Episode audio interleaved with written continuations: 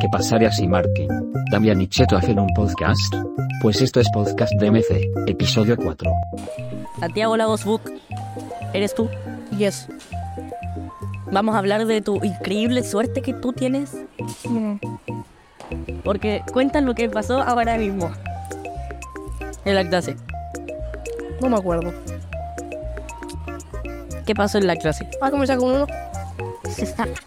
Amigo, cuéntanos, cuéntanos. Vamos, esto es eh, esto es podcast DMC, episodio 4. 4. Y el que estábamos en educación física. Yo era mm, el peor deporte de la historia llamado badminton. Y había cuatro canchas. El profesor estaba hablando la del medio. Sí, la segunda. Estaba jugando, iba por lista. Y como yo soy el 19, em, Tuviste harto tiempo por- para practicar.